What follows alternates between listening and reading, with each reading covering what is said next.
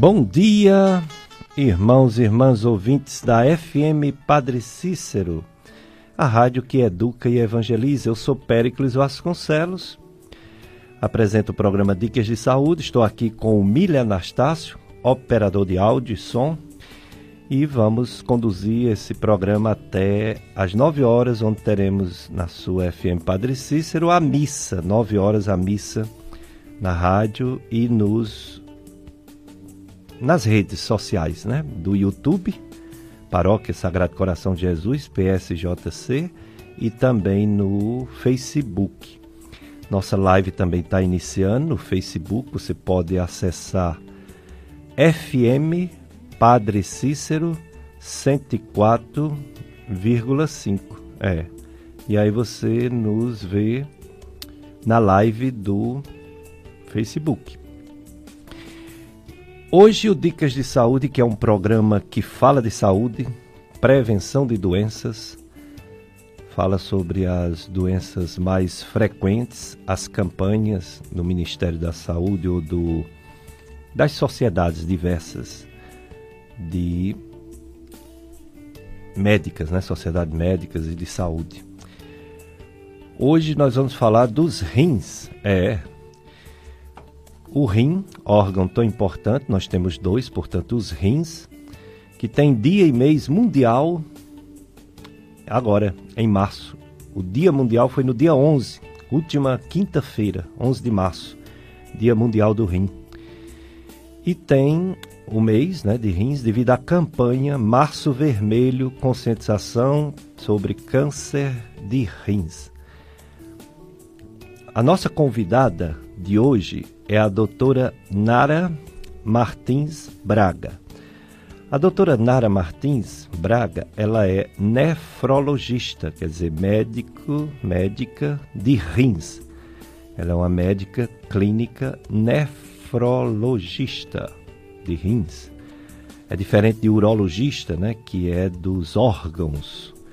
Os órgãos, é, tanto uretra, órgão urinário, como órgão genital masculino, órgão reprodutor masculino. E o nefrologista é propriamente de rins. Então, a doutora Nara Martins, ela é formada na nossa faculdade aqui, Estácio FMJ, Fez residência em Clínica Médica e Nefrologia pela Escola de Saúde Pública do Ceará, é mestranda em Educação em Saúde e é professora docente da Estácio FMJ. E vai falar sobre esse esse Dia Mundial dos Rins, vai falar tudo sobre nefrologia, as doenças dos rins agudas e crônicas. Então vamos iniciar dando bom dia à doutora Nara Martins, agradecendo por ela ter aceito o nosso convite. Não é? Tá ainda carregando, né? É, por ela ter aceito nosso convite para responder hoje tudo sobre rins. E não vai ter hoje Covid, não, doutor Pérez? Vai sim, viu? Essa doença desgraçada ainda está no nosso meio, está em todo canto, está no mundo todo as vacinas ainda não fizeram o efeito que a gente espera, porque ainda não deu tempo e nem tem as vacinas suficientes para ter a transformação da situação. Então, os cuidados são os mesmos, nós vamos atualizar os números. Então, bom dia, doutora Nara Martins, obrigado por ter aceito nosso convite. Bom dia, doutor Pericles, bom dia, ouvintes. É, muito obrigada pelo convite inicialmente. É, eu gostaria de dizer que é um prazer enorme estar aqui nessa manhã de domingo no programa Dicas de Saúde, né? Um programa maravilhoso que traz tantas informações relevantes à nossa população. E hoje a gente vai falar um pouco sobre a nefrologia, né? Então, eu sou médica nefrologista, formado pela Faculdade Estácio FMJ, com residência de clínica médica e nefrologia pela Escola de Saúde Pública do Ceará. Sou docente da Faculdade de Medicina Estácio FMJ e também estou é, fazendo mestrado agora em Educação e Saúde, né? E hoje a gente vai falar um pouco sobre as doenças renais. Doutora Nara Martins Braga, nefrologista, né? Vai falar sobre as principais doenças que atingem os nossos rins. Doutora Nara Martins, então, Dia Mundial dos Rins, apesar dessa pandemia, alguma coisa está sendo feita, conscientização. E os rins têm muitos problemas, né? A gente, quando escuta falar de rins, a gente pensa na dificuldade né, de urinar, é, pensa numa infecção urinária, pensa num, numa pedra, num cálculo nos rins, pensa nas pessoas que estão fazendo diálise, os rins não estão funcionando bem. Doutora Nara Martins, quais as doenças mais frequentes que atingem os nossos rins? Exatamente, Dudu Pericles. O mês de março é um mês bem interessante para o nefrologista né, e para os pacientes renais, porque nós comemoramos o Dia do Nefrologista, comemoramos o Dia Mundial do Rim e também tem a campanha do Março Vermelho, que é uma campanha voltada para o diagnóstico precoce e prevenção do, do câncer renal. Mas falando um pouco sobre a campanha do Dia Mundial do Rim, que foi a primeira pergunta, ela acontece normalmente na segunda quinta-feira do mês de março. É uma campanha mundial que foi idealizada pela Sociedade Internacional de Nefrologia, que tem como principal objetivo conscientizar a população sobre as doenças renais, especificamente falando sobre a doença renal crônica, que é aquela condição em que o paciente vai perdendo de forma progressiva e irreversível a função renal. Então, essa campanha visa um maior controle dos fatores de risco, essa campanha visa uma maior adesão ao tratamento, o suporte familiar, o apoio de uma equipe multidisciplinar. Então, a Sociedade Brasileira de Nefrologia ela promove ação em todo o país. No Brasil, nós temos várias ações, nós somos bem é, participativos né, nessa, nessa campanha. Então, esse ano ela foi um pouco diferente dos anos anteriores, em virtude da pandemia, que nós não podíamos é, promover né, aglomeração, nem fazer palestra né, de forma presencial, mas essa campanha ela continuou acontecendo nos centros de hemodiálise, nos hospitais, é, como uma forma de realmente conscientizar a população a respeito da doença renal. E esse ano nós tivemos também uma grande participação de várias celebridades, né? Então, assim, Malu Mader, Zico, o Celso Portioli, várias celebridades aderiram à campanha e como também participação em programas de TV, em rádio, divulgando sobre a importância desse tema. Né? Que é o que nós estamos fazendo agora, inclusive. E a Sociedade Brasileira de Nefrologia também é, divulgou vários videoaulas né, no site, é, podcasts, é, todos falando a respeito sobre a, a campanha. O tema dessa campanha desse ano foi Vivendo Bem com a Doença Renal. Então, o objetivo é promover uma maior qualidade de vida nesses pacientes. Então, como paciente que tem doença renal crônica, que a gente sabe que tem algumas restrições alimentares, tem a questão das doenças crônicas, muitas vezes tem hipertensão, tem diabetes, às vezes já estão fazendo um tratamento é, de terapia de substituição renal, como a hemodiálise. É, nós precisamos incentivar esses pacientes a viver bem, independente da sua condição. Então, ele não é a doença, né? Tem vários outros aspectos que precisam ser abordados para que ele viva de uma forma é, tranquila e com mais qualidade de vida.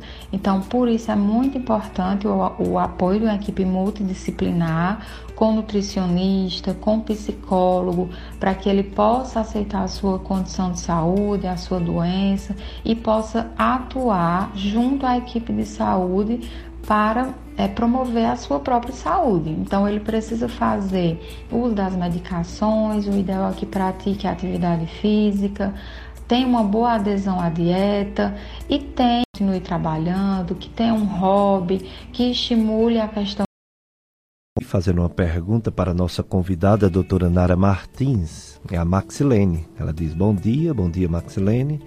Doutora Nara Martins, existe nódulos e cistos nos rins? É, cistos e nódulos nos rins, pergunta. Qual o mais complicado se uma pessoa for acometida? Pessoas hipertensas podem vir a ter problema de rins? Devemos tomar muita água para ajudar na função dos rins? É a Maxilene do bairro José Geraldo da Cruz, que está muito grata para a doutora Nara responder as perguntas dela. É, Maxilene, eu vou encaminhar viu, para a doutora Nara para ela responder. É, já adianto que nódulo é mais importante que cistos. Cistos eles são mais simples, cistos de rins, inclusive no laudo os os radiologistas colocam cistos simples. O nome já diz tudo, né? Cistos simples dos rins. É, pessoas hipertensas podem vir a ter problema renal, sim.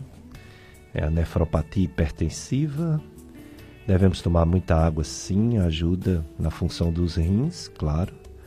Ajuda bastante. Devemos nos hidratar bem. Mas eu estou encaminhando, viu, para a doutora Nara Martins, para ela, especialista em rins, fazer a devida resposta. É, em relação a o, os avisos, nós temos outro aviso aqui sobre a transmissão da missa de São José, que agora é transmitida, né? não dá para fazer missa presencial nessa semana do lockdown que vai até o domingo, dia 21. Então você acompanha na FM Padre Cícero as, as solenidades de festejo do dia de São José. Dia de São José será sexta-feira, 19 de março, né? Padroeiro do Ceará, padroeiro de algumas paróquias, algumas cidades do Ceará, como Missão Velha, paróquia do Limoeiro, né? Paróquia de São José do Limoeiro. Então, no dia 19, sexta-feira, aqui na FM Padre Cis, 9 horas a Santa Missa, diretamente do Seminário Diocesano de São José do Crato. É. E às quatro da tarde, a Santa Missa, diretamente da Igreja Matriz da Paróquia São José do Limoeiro, aqui no Juazeiro. Ok? Dia 19, dia de São José. É, vamos agora aos números né, do Covid aqui no Cariri, nós estamos em lockdown devido ao aumento que houve dos casos e das internações.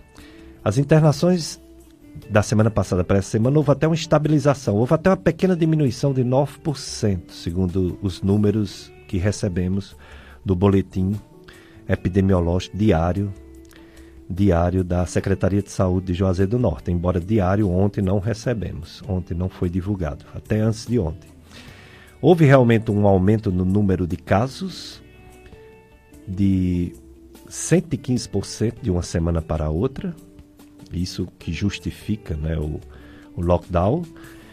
E houve também um aumento de mortes de, de 3 para 6, 6 mortes semana. Então, um aumento de 50%. Aliás, de, de É, um aumento de 50%. Por exemplo, ontem nós não tivemos um, o boletim, mas antes de ontem, no, na sexta-feira, teve uma morte notificada, totalizando 367 mortes no Juazeiro do Norte, e teve 131 casos novos na sexta-feira, totalizando 18.864 casos no Juazeiro. A notícia boa, como eu falei, foi a diminuição do número de pessoas internadas com Covid na, na quinta-feira eram 60, na sexta-feira 41. No estado do Ceará, em termos de morte, houve um aumento de 75%, justificando o lockdown. A nível de Brasil, no Brasil, ontem, infelizmente, foi notificado um número alto né, de, de mortes. Mais uma vez, mesmo sendo um dia de sábado que geralmente diminui. Mesmo assim, ainda foi 1.940 mortes. Um dia anterior foi 2.152 mortes. 1940, infelizmente. Meu Deus do céu. E número de casos novos, 70.934. A média, se você for atrás sempre da média, dia, realmente está muito alta a média de mortes por dia no nosso país. A média de 1.824 mortes por, por dia. Semana passada era 1.455, portanto houve um aumento de 20%. Parece pouco, mas não é. E são mortes né, de pessoas. E o número de casos, a média é 71.419, quer dizer, mais de 71 mil, e na semana passada era mais de 61 mil. Portanto, houve um aumento de 16% no número de casos também em uma semana. É, isso é muito triste, né? Está, estamos na pior, na pior fase, no pior tempo desde quando começou a pandemia em todo o Brasil. No mundo todo, já morreram mais de 118 milhões de pessoas do coronavírus. É, nos Estados Unidos, mais de 29 milhões. Aliás, desculpa, sempre eu, eu me atrapalho nisso. É assim: já teve mais de 119 milhões de pessoas que notada, notificadamente tiveram a a doença, mas na verdade as mortes no mundo todo foi mais de 2 milhões e 600 mil pessoas. 2 milhões e 600 mil pessoas. O país que mais morreu gente foi os Estados Unidos, mais de 532 mil. Depois o Brasil, mais de 159 mil. Aliás, mais de 276 mil. Então, primeiro Estados Unidos, mais de 533 mil. Depois o Brasil, mais de 275 mil pessoas morreram. Depois a Índia, mais de 159 mil pessoas. Depois o Reino Unido, mais de 125 mil pessoas. Depois a Itália, mais de 101 mil pessoas morreram. É, é muita coisa, infelizmente. E as vacinas nós vamos falar daqui a pouco. Já um resultado positivo num país que vacinou mais de metade da população que foi o país Israel, um país pequeno, e é a nossa esperança de melhorar a situação no mundo todo. Então, daqui a pouco a gente vai falar sobre a situação das vacinas, que a gente quer realmente se vacinar, né? Todo mundo. Quem tem acima de 16 anos, quem tem abaixo de 16 anos não pode se vacinar, porque não foi testado crianças o que é que pode acontecer tomando as vacinas, só depois que fizerem os testes. É, vamos perguntar mais para a doutora Dara Martins. Vamos perguntar sobre cálculo renal, as chamadas pedras nos rins. Quais os tipos de cálculo, doutora Nara, e as consequências de cálculo renal em uma pessoa, doutora Nara Martins, nefrologista? Bom, com relação a, a, aos cálculos renais, que é a nefrolitíase, que também é uma condição extremamente comum é, acometendo cerca de 14% da população adulta, principalmente pacientes do sexo masculino, é, nós sabemos que após o paciente desenvolver uma crise de cálculo renal, até 50% dos pacientes eles vão formar um novo cálculo em até 5 anos. Então, realmente é uma condição que a gente precisa é, intervir e prevenir uma formação de um novo cálculo. É, sobre os tipos de cálculo, a maioria deles é formado por cálcio, né? Então pode ser um cálculo de oxalato de cálcio, de fosfato de cálcio. Então os cálculos é, compostos por, cal, por cálcio, eles fazem parte de aproximadamente 80% dos casos. Temos outros tipos de cálculo, como o cálculo de ácido úrico, que fica em torno de 5 a 10% né, dos casos. Temos cálculos de estruvita, que seria cálculos associados à infecção urinária e a exceção dos demais, né, o cálculo de estruvita ele está mais relacionado em mulheres, né, é, com infecções urinárias de repetição, fica em torno de 20% do, dos tipos de cálculo. É, temos outros tipos que são mais raros, como o cálculo de cistina, é, cálculos relacionados a medicações e os cálculos mistos, né, quando tem mais de um componente é, associado. é, como é que esse paciente forma cálculo, né? Então, existe, é, para haver essa formação, essa cristalização, é, é preciso que tenha um desequilíbrio entre os fatores que promovem a formação do cálculo e os fatores que evitam a formação do cálculo. Né? Então, para que haja essa cristalização, é preciso que eu tenha uma excreção exagerada de alguns sais que são precipitáveis, como por exemplo o cálcio, o ácido úrico, o oxalato, ou então eu preciso ter uma redução daquelas substâncias que impedem a formação de cálculo na minha urina, que seria principalmente o citrato, o magnésio, o potássio ou quando eu tenho alguma alteração do pH da urina. Então, é, a formação de cálculo ocorre por conta desse desequilíbrio entre fatores que promovem a formação e fatores que evitam essa formação, né? É, com relação a, ao tratamento, nós sabemos que o tratamento ele é dividido em duas fases. Então, nós temos o tratamento da crise de dor, né, que é aquele paciente que chega na emergência com uma dor muito intensa, normalmente é uma dor que ele precisa tomar medicação endovenosa, porque realmente a medicação oral ela não faz aquele efeito desejado. É uma cólica né, de forte intensidade, de, súbita, é, que o paciente não, nunca havia sentido antes, que muitas vezes ela vem associada a náusea, vômito, né?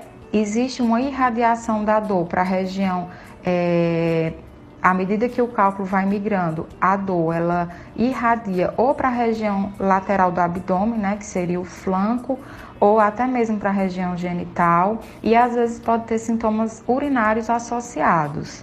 Então, o tratamento da dor você faz com medicações, né, analgésicas, às vezes anti-inflamatórios, às vezes medicações mais fortes, como opiáceos, e tratamento sintomático, né? Então, se o paciente tem vômito, o paciente vai fazer medicação para vômito e vai estabilizar aquele paciente. Depois da crise, né? Ou seja, quando passa todo esse processo de crise de cálculo renal, ocorre a eliminação espontânea ou até mesmo se faz algum tipo de tratamento cirúrgico, esse paciente ele precisa ser investigado por que, é que ele está formando cálculo, né? principalmente aqueles que formam cálculos de repetição.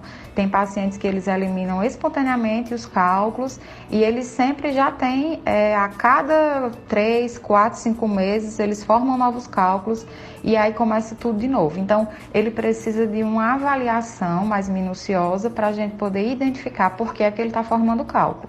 Isso inclui várias coisas, inclui o estilo de vida do paciente, né, o que é que ele costuma se alimentar, inclui a questão da quantidade de líquido que ele ingere por dia, inclui a investigação se ele tem alguém na família que tem cálculo renal, porque existe uma condição chamada de hipercalciúria, que o paciente ele vai perdendo cálcio pela urina e isso precipita formando cálculo.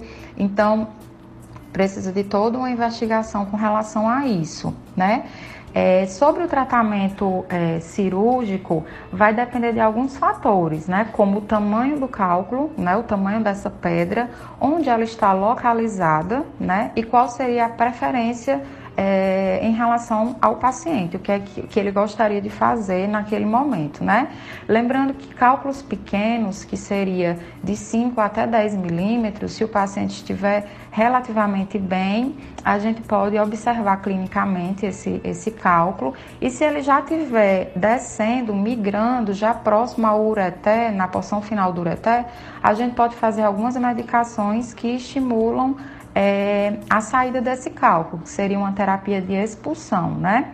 Se for um cálculo maior, né, maior do que 10 milímetros e, e esse paciente estiver tendo crise, então realmente é, esse paciente ele vai precisar de um tratamento cirúrgico. Ou quando ele tem um cálculo muito grande, né, localizado no ureté, ou até mesmo dentro dos rins, se for maior do que um centímetro e meio ou 15 milímetros, ou quando ele tem cálculos com crescimento muito rápido, ou quando está causando algum tipo de obstrução né, renal, que seria uma obstrução, na realidade, ao fluxo urinário. Então, um cálculo impactado no ureté, por exemplo, ele causa é, uma dilatação daquele ureté e pre prejudica a saída de urina. Então, esses pacientes eles precisam de tratamento cirúrgico, né?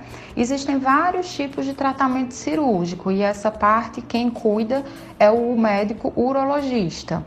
Então, existe a lipotripsia extracorpórea, que seria aquelas ondas de choque, existe é, a cirurgia videolaparoscópica. Então, a indicação cirúrgica vai depender disso, da localização, do tamanho, né, da preferência do paciente e o médico urologista ele toma essa conduta é, mais precisa, né?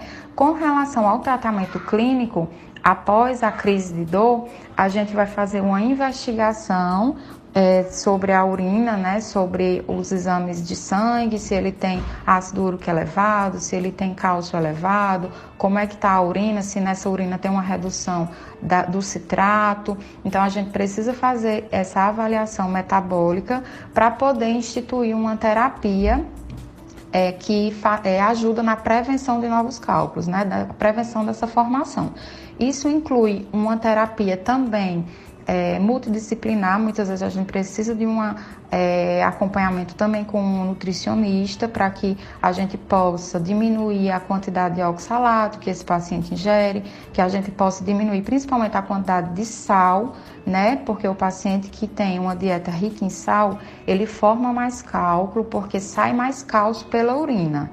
E ao contrário do que muita gente pensa, a dieta rica em cálcio, no caso, né, a dieta com o teu normal de cálcio, ela não vai causar o cálculo renal, muito pelo contrário. Inclusive o paciente ele pode aumentar a formação porque é, vai liberar mais oxalato na urina, né? Então é basicamente isso é, em relação aos cálculos renais.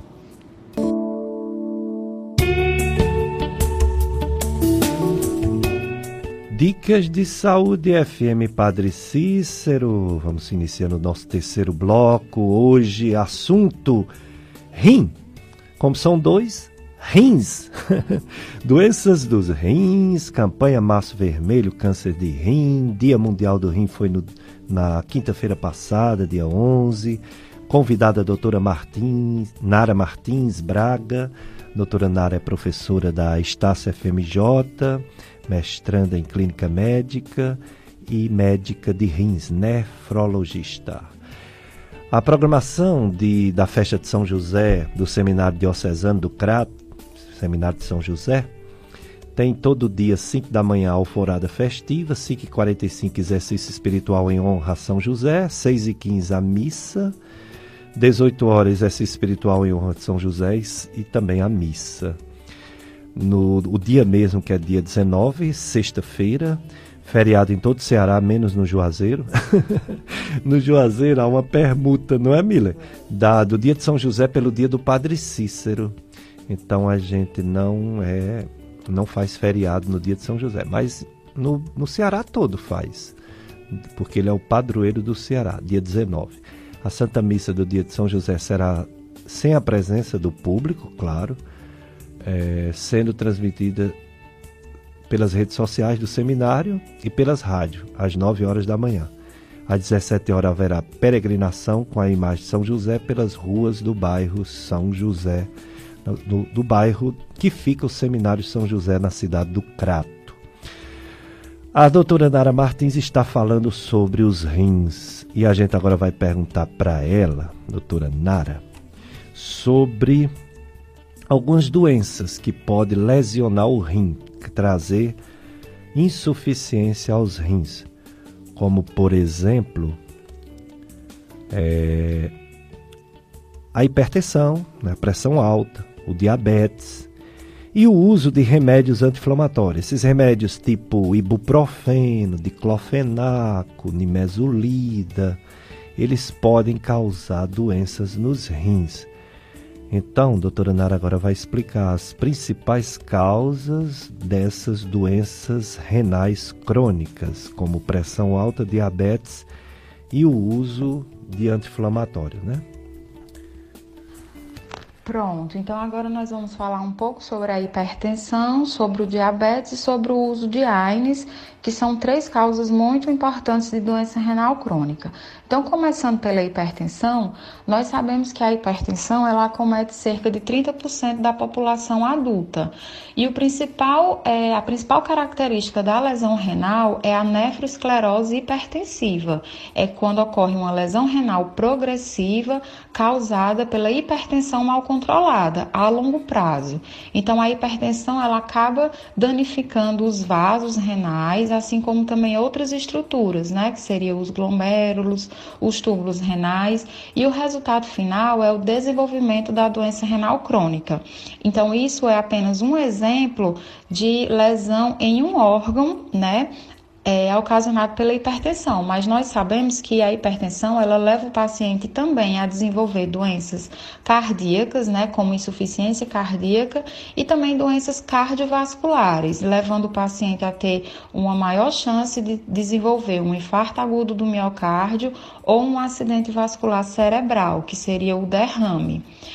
O outro fator é relacionado à doença renal crônica é o diabetes. Então, é, a doença renal do diabetes, ela se caracteriza, né, na grande maioria das vezes, a forma de, de acometimento renal é quando o paciente perde proteína pela urina. Então, temos o diabetes tipo 1 e o diabetes tipo 2. Sabemos que a partir do diagnóstico do paciente com diabetes tipo 2, a gente já precisa fazer uma avaliação em relação de como vai o funcionamento renal desse paciente, porque ele já pode sim estar com algum tipo de perda de proteína e hoje em dia a gente sabe que a microalbuminúria, que é essa perda, ou até mesmo a proteinúria, ela vem relacionada à piora né, da condição cardiovascular do paciente e ela é um marcador de mau prognóstico, ou seja, esse paciente ele tende a ter mais complicações, inclusive manifestando a doença renal crônica.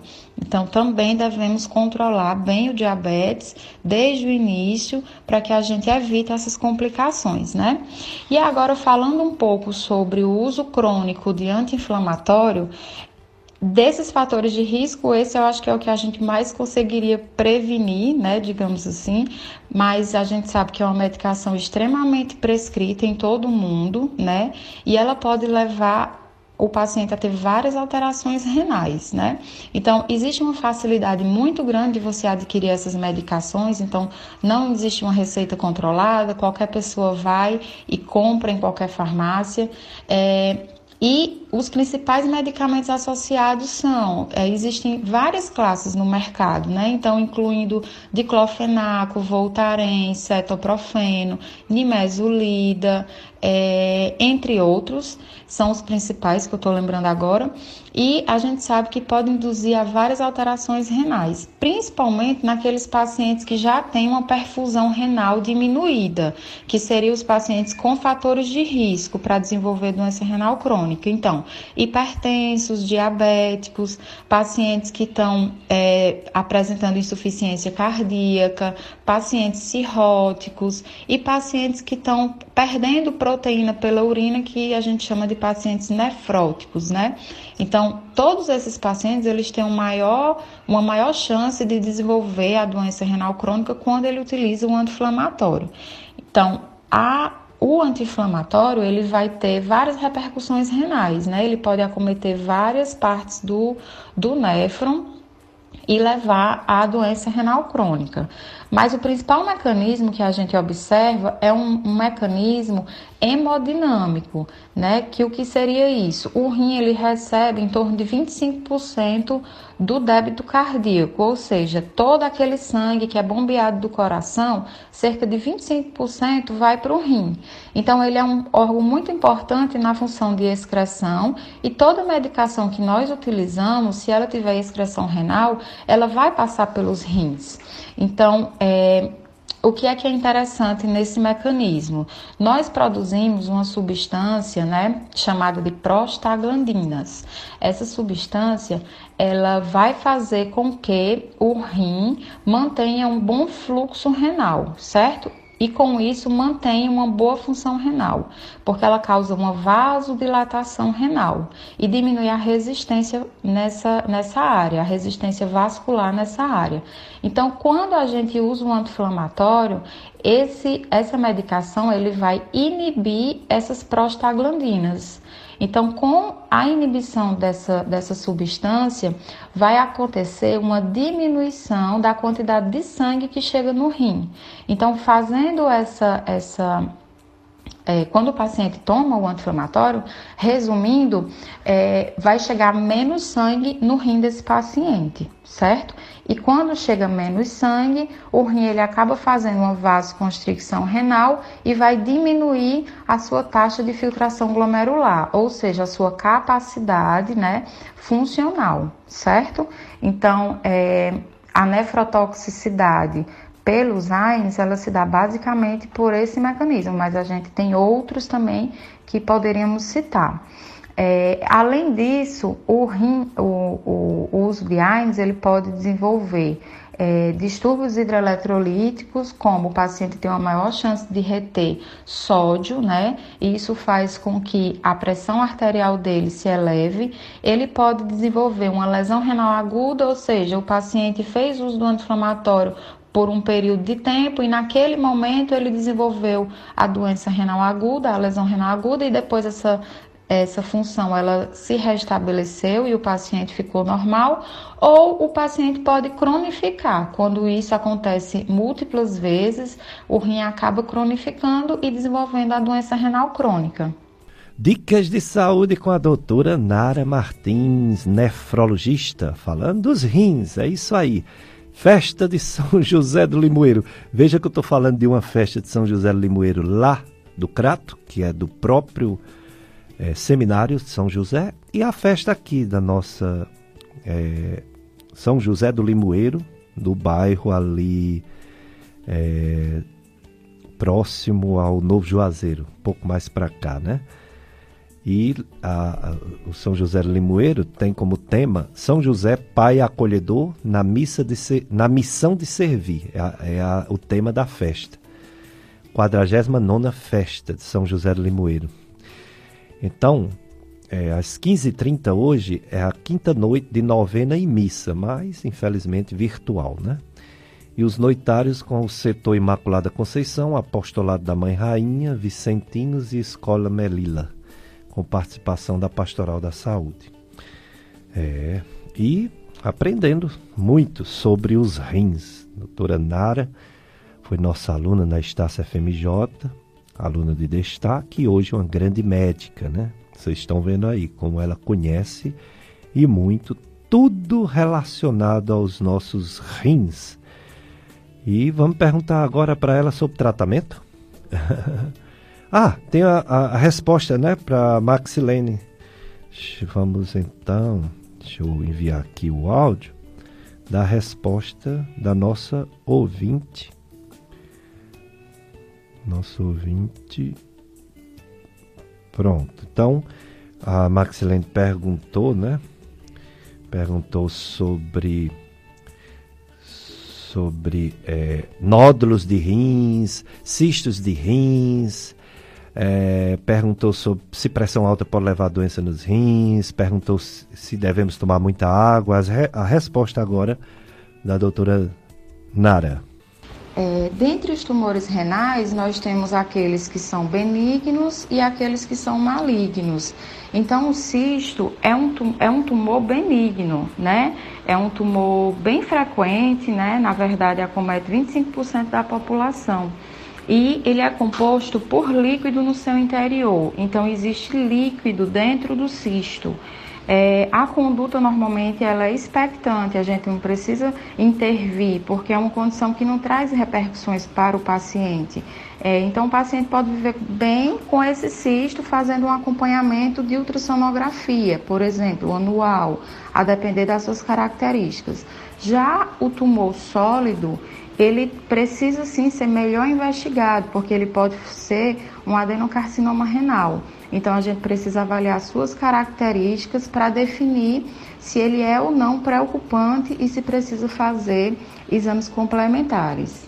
Dicas de saúde, é, a doutora Nara acabou de responder para nosso ouvinte. Então, se você tiver alguma dúvida sobre doença dos rins, você liga ou então você manda mensagem, a gente passa para a doutora Nara para ela responder.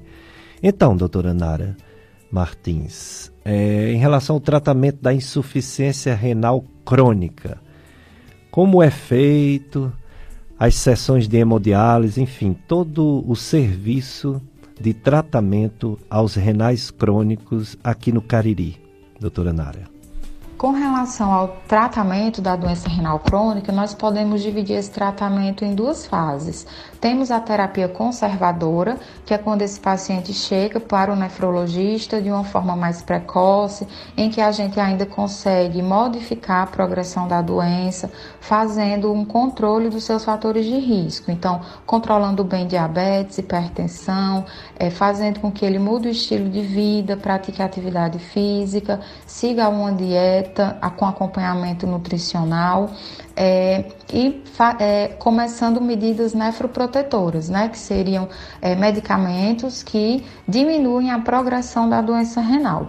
Quando o paciente já chega no estágio avançado ou acontece a, a progressão da doença e ele se encontra já no estágio 5, que seria no estágio avançado, né, que a gente considera falência renal, nós vamos avaliar as manifestações clínicas que isso traz para o paciente. Então, se esse paciente apresenta sintomas de uremia, que seria quando o rim não funciona e as toxinas acumuladas levam a sintomas como náusea, vômito, desorientação, diminuição da quantidade de urina, inchaço, às vezes o paciente tem soluços, às vezes ele tem coceira pelo corpo, então chega ao ponto dele não conseguir se alimentar, causando uma desnutrição. Então, quando o paciente tem manifestações clínicas, a gente inicia a terapia de substituição renal, né? Então, essa terapia de substituição renal, ela pode ser feita de três formas. Nós temos a hemodiálise, que é a terapia mais utilizada né, no Brasil, cerca de 85% dos pacientes é, renais crônicos em terapia de substituição renal se dá através da hemodiálise. Essa terapia, o paciente necessita de um acesso vascular que seria uma veia, né, que ele precisa ter para poder fazer esse tratamento da máquina filtrar o sangue e devolver o sangue para o paciente. Então, a principal forma de realizar a hemodiálise é que tem menos complicação, que tem menos risco de infecção e melhora a sobrevida, seria através da fístula arteriovenosa. Então, é por isso a importância de um acompanhamento com o nefrologista precoce para que a gente programe todo esse processo de confeccionar a fístula, que seria uma cirurgia feita no braço, que é uma comunicação entre uma artéria e uma veia. É feita pelo cirurgião vascular e a gente faz a fístula quando o paciente ele vem perdendo a função renal, porque ela demora cerca de dois meses para ter uma maturação e poder ser utilizada. Quando o paciente chega em urgência dialítica, ou seja, os exames estão muito alterados, o paciente está muito sintomático e a gente precisa iniciar urgente essa terapia, a gente faz através do catéter de hemodiálise. Então, tem o catéter simples, que ele é colocado em veias profundas, que pode ser na veia do pescoço, na jugular ou na veia femoral, né, que é na perna. E aí, através desse acesso, a gente tira o paciente da urgência e depois a gente programa o acesso definitivo, que seria a confecção de fístula ou um outro tipo de acesso vascular chamado permiquete, certo? Então, o paciente que faz hemodiálise ele precisa ser acompanhado três vezes na semana. Normalmente, ele vai para o centro de diálise e fica quatro horas e permanece durante quatro horas no centro de diálise realizando o seu tratamento. É um tratamento ambulatorial, então terminou a sessão de hemodiálise, ele vai para casa, tá? O outro tipo de tratamento de diálise é chamado diálise peritoneal que é quando a gente implanta um catéter na região do abdômen do paciente e aí através desse catéter é injetado uma solução dentro da cavidade abdominal. Nós sabemos que a membrana peritoneal, né, o peritônio, é, funciona como um filtro e aí esse líquido é colocado nessa cavidade passa um período de tempo e depois ele é retirado. Quando ele é retirado, aconteceu a filtração e está sendo eliminada algumas toxinas. Então, esse tipo de diálise ele é feito em domicílio, é preciso todo um treinamento de um cuidador, do paciente, precisa ter uma estrutura e precisa ter uma máquina para que possa ser feito é, esse tratamento, tá? A gente não tem muita facilidade em inserir pacientes em diálise peritoneal no nosso estado, infelizmente, não há é, custeio pelo SUS, né? Então, realmente fica como um tratamento de exceção na nossa região. Em relação ao transplante renal, nós sabemos que é a principal forma de tratamento no sentido de melhorar a qualidade de vida e a sobrevida desses pacientes. Então, o transplante renal ele é tido como tratamento de escolha é, atualmente nós temos grandes centros né, de transplante em todo o Brasil e o Ceará se destaca como um grande centro transplantador. Né? Fortaleza, nós temos dois hospitais, que é o Hospital Geral de Fortaleza e o Hospital Walter Cantídio, que realizam transplante com excelência pelo SUS, como também temos transplantes é, por plano de saúde em outros hospitais também por lá certo? Então, para o paciente entrar na fila de transplante, ele precisa primeiramente conversar com o médico nefrologista para que ele possa ver a possibilidade em relação às comorbidades, se ele tem alguma contraindicação imediata em relação ao transplante, precisa fazer uma avaliação minuciosa do ponto de vista laboratorial, exames de imagem, avaliação psicológica, avaliação do dentista, avaliação de vários especialistas especialistas como cardiologistas, às vezes pneumologistas, a depender das condições clínicas que o paciente apresente. Então, é um paciente que precisa estar com a vacinação em dia, ele precisa ter toda a noção de que o transplante ele não é a cura para a doença renal crônica, ele é apenas um tipo de tratamento. Então é feito um procedimento cirúrgico e a gente sabe que toda cirurgia tem a chance de ter algum tipo de complicação, né? Então pode ter sangramento, pode ter infecção e pode ter a, a chance de rejeição desse órgão. Mas ainda assim é o tratamento considerado mais adequado em relação à qualidade de vida do paciente e sabemos que a cada 100 pacientes que fazem o transplante renal, menos de 10 pacientes perdem um rim e precisam voltar para a diálise no primeiro ano. Então, é, com uma equipe bem treinada, uma equipe multidisciplinar, é possível a gente conseguir reduzir as complicações.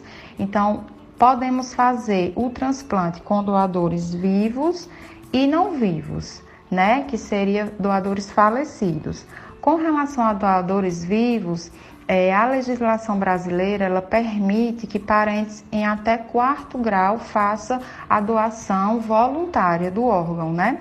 Então, tanto cônjuges como parentes de até quarto grau, eles podem fazer essa doação voluntária. Tem o pré-requisito que o paciente tem que ter mais de 18 anos, ele não pode ter nenhuma doença crônica, nenhum risco de desenvolver doença renal futura é, precisa ter o grupo sanguíneo compatível, né? E os testes de compatibilidade imunológica também adequados, então precisa fazer vários exames, ter uma boa saúde física e mental e é, ser acompanhado pelo serviço de transplante. Com relação aos doadores falecidos, são aqueles pacientes que estão em morte encefálica. Então, quando é, há o diagnóstico da morte encefálica, a família ela é questionada, né? Pergunta se ela autoriza a doação do, dos órgãos daquele paciente e precisa também ter a compatibilidade com o receptor certo? Então, esses pacientes eles vão para a fila de transplante para que possa receber é, a doação do é, doador falecido, certo? É, então, essas são as três principais formas de tratamento da doença renal crônica: a hemodiálise, a diálise peritoneal e o transplante renal. Então, sempre é necessário uma, uma conversa com o nefrologista para que, e com a equipe multidisciplinar para que a gente possa chegar num consenso e ver qual a principal forma que o paciente se adapta e gostaria de fazer. Dicas de Saúde FM Padre Cícero, a participação da nossa nutricionista, doutora Valdelis Borges. Bom dia, doutora Valdelis, obrigado por estar ouvindo o programa. É, bom dia. Ela gostaria de parabenizar o programa de hoje pelo tema importantíssimo e esclarecedor para a população. E gostaria de lembrar a todos é, descasque mais e desembale menos. É, a gente tem que descascar mais o que vai comer do que comprar a comida pronta e desembalar né, o pacote industrializado. É melhor descascar a fruta e comer. E ela diz, doutora Valdelis Borges, cuidado com excesso de alimentação industrializada e beba mais água. Bom dia, bom domingo a todos. Bom domingo também para você doutora Valdelis Bosch. Tem mais perguntas chegando aqui, mas vamos para o nosso apoio cultural, não é isso, Miller? Depois a gente volta com mais dicas de saúde. Dicas de saúde, dicas de saúde na sua FM Padre Cícero. O assunto hoje rins com a doutora Nara Martins. E vocês que estão acompanhando a nossa live na, no Facebook, participando, obrigado, né? é a Silene Silva, a Marlene Almeida, o Joãozinho José, a Osana Ribeiro. É, a Osana Ribeiro, inclusive, disse que é, o doutor Alain reconhece que sua mãe perdeu os rins por conta de tanto anti-inflamatório. É verdade, Osana. O anti-inflamatório em excesso, tomar muito, pode levar à doença crônica do rim.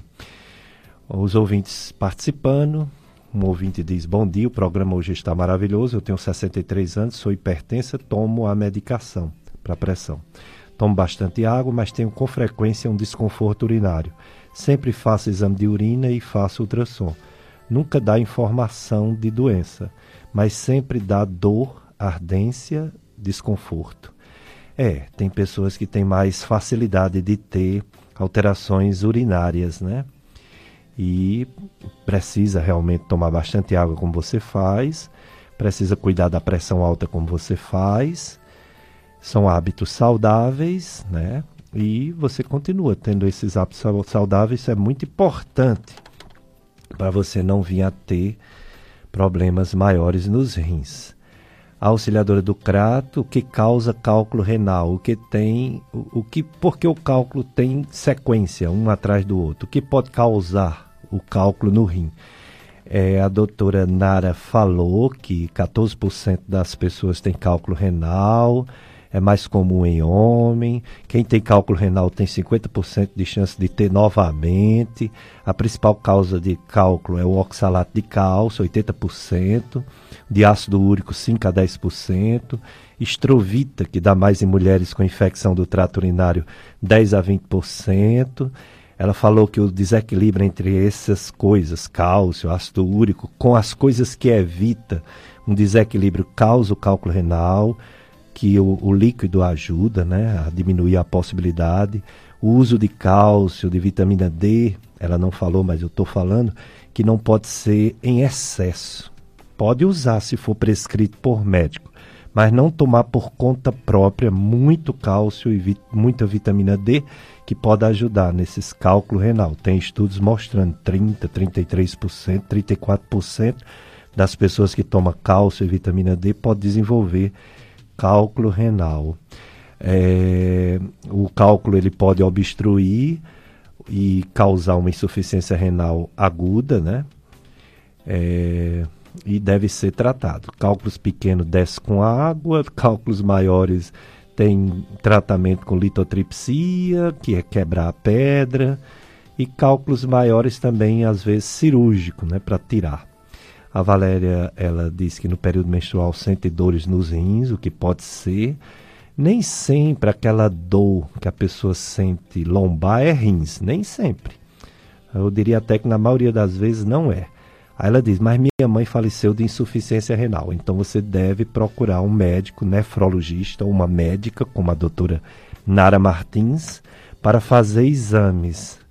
Pois realmente tem que definir se os rins estão bem ou não e avaliar as outras coisas que causam dores no, no local do rim, na região lombar que são as, as, os problemas de coluna, de musculação, as artroses, as artrites, a fibromialgia, etc. Né? Bom, vamos para mais uma pergunta para a nossa convidada, a doutora Nara Martins.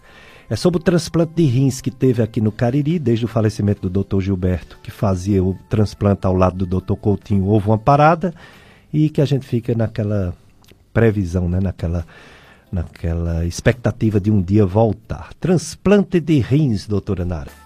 Cariri, no momento o serviço de transplante ele está desativado realmente desde o falecimento do grande doutor Gilberto, né? Mas acredito sim que temos perspectivas em reabrir uma vez que está chegando vários profissionais na região e é algo que é muito importante aos nossos pacientes, certo? No momento a gente está encaminhando realmente os pacientes para Fortaleza e temos tido sucesso nesses encaminhamentos, né? Nós temos vários pacientes que foram transplantados em 2019, em 2020 esse número reduziu um pouco devido à pandemia, mas é, acredito que que nós temos sim é, uma boa, é, um bom retorno, né? Em relação a esses encaminhamentos. Então, nós temos agora vários pacientes transplantados. Existe uma associação aqui na região, que é a Associação dos Renais do Cariri, que realiza um trabalho muito bacana, facilitando o acesso né, desses pacientes renais crônicos ao serviço de transplante também. Então, é, Inclusive, um dos, dos presidentes é transplantado renal. Eu acho que ele realizou o transplante em 2019 ou foi no início de 2020. E é o Vanderlei. Ele realiza esse trabalho é, maravilhoso, facilitando esse acesso dos pacientes em diálise ao serviço de transplante.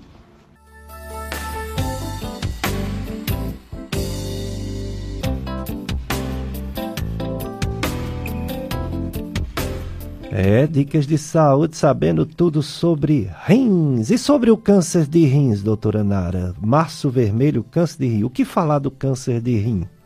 Em relação ao câncer renal e à campanha do Março Vermelho, é, essa campanha de conscientização ela se dá por conta que os cânceres renais eles são assintomáticos na grande maioria das vezes. Então, o diagnóstico precoce ele é dificultado por o paciente não apresentar sintoma. Então, muitas vezes ele procura um médico para fazer algum exame de imagem e ele se depara com esse tumor renal, né? E, e quando isso acontece é ótimo, porque mesmo sem sintoma ele conseguiu diagnosticar de forma precoce e tem uma melhor chance de tratamento curativo. Né? Então, o principal tipo de câncer renal é o adenocarcinoma renal ou carcinoma de células renais, que é responsável por 80 a 90% dos tumores renais. É, os principais fatores de risco para desenvolver esse câncer são pacientes hipertensos, é, não se sabe exatamente o motivo disso, mas os pacientes hipertensos eles têm uma maior chance de desenvolver câncer renal como também os pacientes obesos ou que estão em sobrepeso e de hábitos de vida, o principal fator que contribui para o câncer renal é o tabagismo. A gente sabe que o tabagismo aumenta em duas a três vezes a chance do paciente desenvolver câncer renal. Então, é algo que a gente pode modificar, né, e diminuir essa chance. Em relação é, aos pacientes que fazem hemodiálise, nós também sabemos que eles têm uma maior chance de desenvolver o câncer renal. É tanto que todo paciente que faz diálise, ele precisa fazer uma ultrassonografia de vias urinárias, de rins e vias urinárias, pelo menos uma vez por ano, porque 10% desses pacientes, né, eles vão desenvolver algum tipo de câncer renal em 3 a 8 anos de tratamento dialítico. Então, Realmente é interessante esse acompanhamento e sempre que o paciente tiver sintoma como sangramento pela urina, que é a hematúria, dor em região lombar, dor nas costas, aquela dor que não melhora, progressiva, e até mesmo quando você consegue palpar alguma massa, o paciente ele precisa sim ser, é, realizar exames de rotina, exames Estão perguntando se é bom, e a gente sabe que é bom, né, beber água. Mas tem algum limite? Tomar água demais pode prejudicar os rins ou só melhora os rins, doutora Nara? Em relação à quantidade de água que o paciente ingere em 24 horas, né, a quantidade ideal, é algo relativo. A gente sabe que vai depender de algumas condições clínicas, algumas doenças de base, vai depender do sexo do paciente, vai depender do clima da região. Então, é algo relativo, mas é, em linhas gerais, a gente faz um cálculo de 30 ml por quilo em 24 horas. Então, se o paciente pesar pesar 70 quilos, então esse paciente deveria ingerir em torno de 2 litros e 100 né, de água em 24 horas, mas a gente pode lembrar que condições como pacientes que formam cálculos, é, cálculos renais, a nefrolitise, na verdade ele deve urinar em torno de 2 litros de urina por dia. Então, para que ele consiga urinar essa quantidade de urina, é ideal que ele faça uma ingesta maior de líquido, uma vez que você perde água também por outros mecanismos, como transpiração, isso influencia também o clima da região. Outras doenças, o paciente precisa beber mais água, é a doença renal policística autossômica dominante. Então, esse paciente ele precisa ingerir grande quantidade de líquido, em torno de 3 litros de água por dia. E tem aquelas condições em que o paciente ele não pode ingerir tanta água assim, que seriam os pacientes que se encontram edemaciados, os pacientes que estão nefróticos, por exemplo, os pacientes que têm problemas cardíacos, como insuficiência cardíaca, e eles tendem a ter edema, inchaço dos membros inferiores. Então, esse paciente a gente faz uma restrição maior de líquido né, em 24 horas. Sobre a quantidade excessiva de água, né? É, tem pacientes que eles podem ter algum distúrbio psiquiátrico, por exemplo, que eles ingerem compulsivamente água. Então, são pacientes que tomam 8, 10 litros de água por dia, e isso acaba fazendo é, repercussões negativas para o organismo, uma vez que ele acaba fazendo uma intoxicação hídrica, que a gente chama. Então, é um paciente que cursa com a diminuição do sódio né, no sangue, que no caso a gente chama de hiponatremia, e isso pode trazer repercussões neurológicas para o paciente. Então, a água ela é considerada ideal na grande maioria dos pacientes entre 2 a 3 litros. Quando você ultrapassa muito o valor, né, considerado ideal, esse paciente ele também pode ter repercussões negativas, né, como intoxicação hídrica, por exemplo. É, dicas de saúde aprendendo muito com a doutora Nara Martins. Doutora Nara, é, Opa, pera ainda. Tenho aqui uma pergunta, mas não é para a doutora Nara. Uma pessoa, um ouvinte alérgica, tem remédio que não pode tomar. E na pandemia, ela ficou com chiado do estômago até a garganta. E no exame não deu nada. Foi endoscopia? Foi, Mila? Esse exame que ela fez, ela não disse não, né? Que o exame que vê o estômago e o esôfago, que é a garganta, chama-se endoscopia. O que poderia ser? Várias coisas, ouvinte. Pode ser refluxo, que é o conteúdo do estômago que sobe para a garganta em algumas pessoas. Pode ser alergia, alergia também dá uma sensibilidade na região da garganta e, e do peito. Pode. É, o, o que eu aconselho é fazer uma endoscopia, se nunca fez, fazer uma endoscopia. E se já fez e não deu nada, foi esse exame que fez e não deu, aí pode tomar esses remédios que o pessoal toma para azia, né? Porque o remédio da azia ele também serve para chiado, chiado que sobe para a garganta. Tipo omeprazol, né? Omeprazol. Mas é como um teste. Toma uma semana. Não melhorou? Médico. Vá para o médico. Ah, mas na pandemia. Vá. Na pandemia não está proibido ir para médico, não. Ah, e o lockdown? Lockdown não proíbe ir para médico. Quem está doente vai para médico. Se ficar em casa, a doença toma de conta. Está doente? Médico. Tá certo, ouvinte? Muito bem, doutora Nara. Muito obrigado por todas as informações. Agora eu pergunto: que é que devemos fazer para evitar doenças nos rins? Suas considerações finais e geral para evitar doença nos rins, doutora Nara? Então, como recomendação geral, né, de tudo que a gente conversou hoje a respeito da prevenção e do tratamento precoce das doenças renais, é, primeiramente o paciente tem que ter um estilo de vida saudável.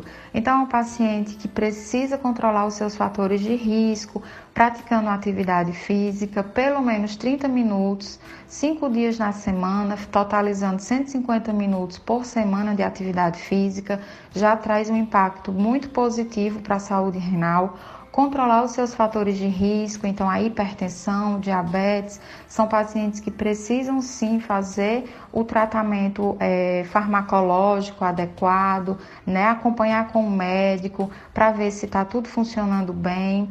O paciente precisa acompanhar com o médico nefrologista caso ele tenha qualquer condição que nós já citamos, como é, pacientes com alteração persistente da creatinina, pacientes que têm sumário de urina mostrando sangramento na urina ou então perda de proteína na urina, pacientes que realizaram exames de imagem, ultrassonografia e evidenciou algum tipo de lesão renal, então é interessante uma avaliação com o nefrologista para fazer o estadiamento da doença e é, programar um tratamento específico, né? Então, basicamente é isso, uma dieta com pouco sal.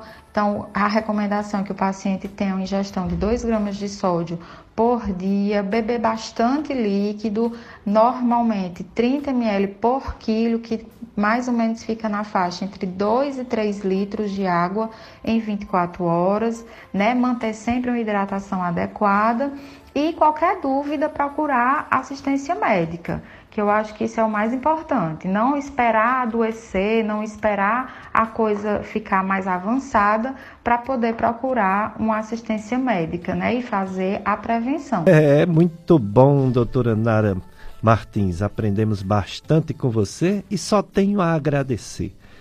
Você realmente foi uma grande aluna, eu lembro. E depois, aí tornou-se essa médica né, de grande sucesso, já é professora universitária. Então eu agradeço e pergunto à doutora Nara, se uma pessoa quiser fazer uma consulta, uma pessoa quer tirar uma dúvida, qual local ou quais os locais que a doutora Nara Martins atende? Eu gostaria de novamente agradecer o convite, né? Eu me sinto muito honrada, doutor Pericles, de estar aqui falando com o senhor, conversando com o senhor, que é um médico que eu admiro muito, foi meu professor, né? Então a gente tem uma responsabilidade muito grande de vir aqui e falar um pouco sobre o nosso dia a dia. Me sinto muito honrado com o convite, agradeço bastante.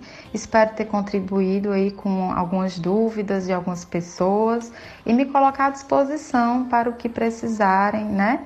É, será uma honra voltar, caso o senhor precise, estou à disposição. E o local de atendimento, eu atendo na Nefrimagem, que é, fica localizada no Pátio Cariri, na sala 1402. É, e o número para entrar em, contra, em contato é o 9987-5511. Muito bem, dicas de saúde, mais uma vez obrigado, doutora Mar Nara Martins Braga, médica nefrologista. Um dia virá quando estiver sem lockdown, né? quando a rádio puder receber os nossos convidados para entrevista presencial. É, vamos agora falar sobre os números das vacinações no mundo, no Brasil. É, aqui no Cariri, é, está na faixa de pessoas de 85 a 90 anos. Foi vacinado as pessoas acima de 90 anos, então agora vai entrar nessa faixa de 85 a 90 anos. E os profissionais de saúde. Eu já fui vacinado, eu tomei duas doses.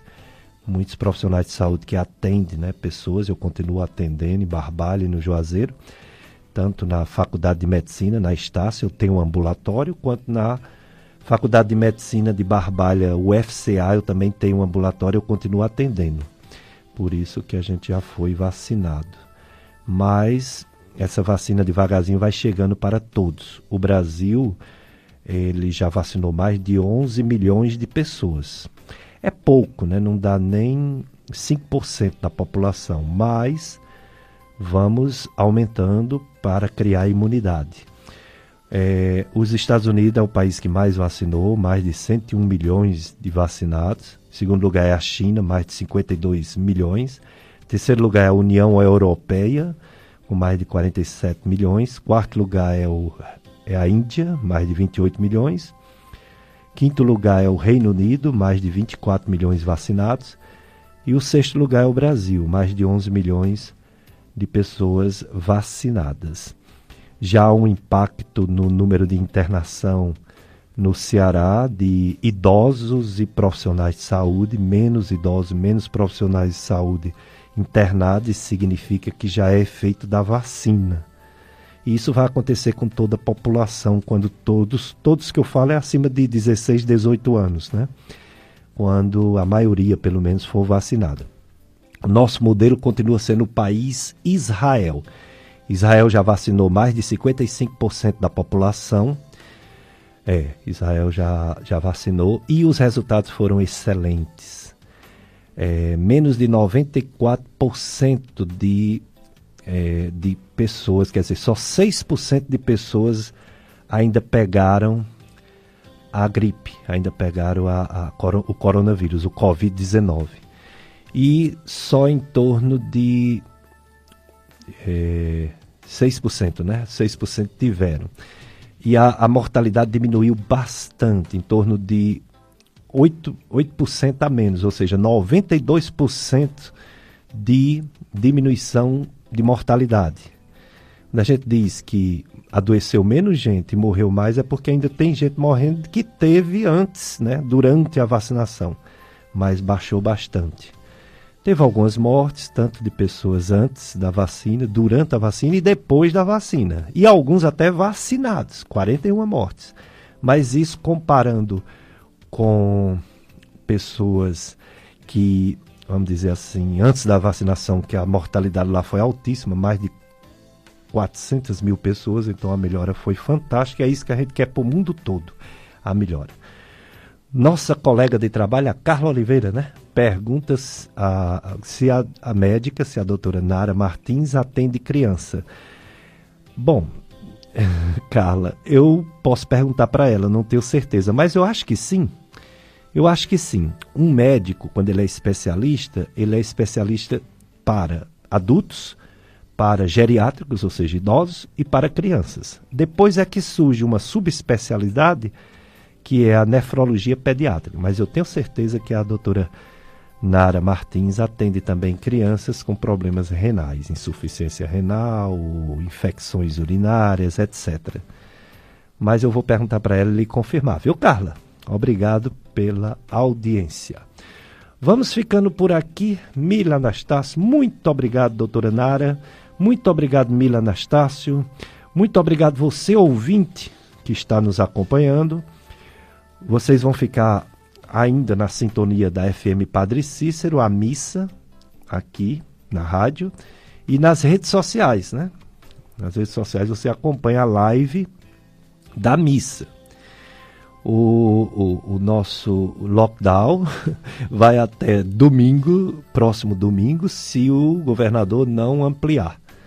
É, temos a notícia também de que as igrejas e as academias foram considerados serviços essenciais por um decreto municipal.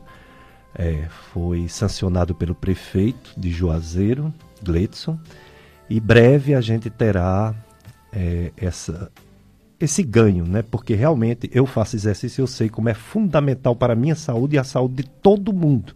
Exercício físico é fundamental para a vida. Nós viemos ao mundo para se movimentar e não ficar deitado.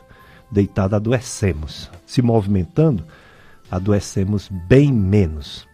E a fé, então, não tem coisa melhor. Por isso que eu desejo a todos vocês uma semana cheia de Deus, cheia de paz e que, se Deus permitir, próximo domingo estaremos aqui para mais um programa Dicas de Saúde. Abraço para todos.